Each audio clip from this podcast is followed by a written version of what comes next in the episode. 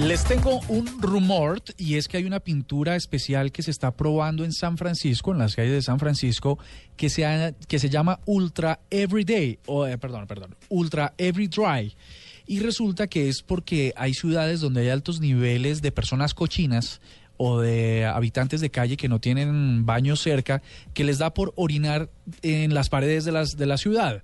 Pues esta pintura que ya ha sido testeada en las discotecas de Hamburgo, donde dicen las malas lenguas les gusta hacer de las suyas en las paredes, pues este tipo de pintura lo que hace es que le devuelve al miccionador los orines.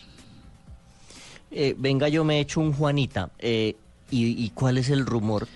El rumor es que se va a empezar a aplicar esta pintura en las calles, en las principales calles de San Francisco. Como les digo, ya se testeó en Hamburgo, pero mm, de hecho el titular que se me que se me ocurre para esto es que si ustedes están interesados en ir a San Francisco y les da una necesidad de estas, pues que tengan cuidado porque puede ser que ya las calles estén eh, se estén utilizando las paredes, sobre todo las calles más principales o emblemáticas, este tipo de pinturas.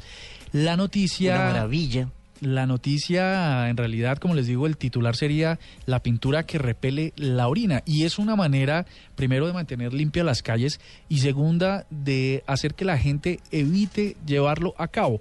Vamos a compartir en unos minutos una, una gráfica que ilustra esto, pero básicamente es la de un señor donde está haciendo su necesidad y en condiciones normales cae en la pared, inmediatamente eh, cae directo al piso con esta pintura lo que hace es rebotar. Entonces, usted dispara la pared y la pared dispara en el mismo sentido, perdón, en el sentido contrario, la orina. Así que le puede mojar los zapatos para que no lo haga. Gas. Pero bien hecho, deberían pintar los árboles con esa vaina. Sí, así está. Ah, y, y los árboles, sí, señora, imagínate tú.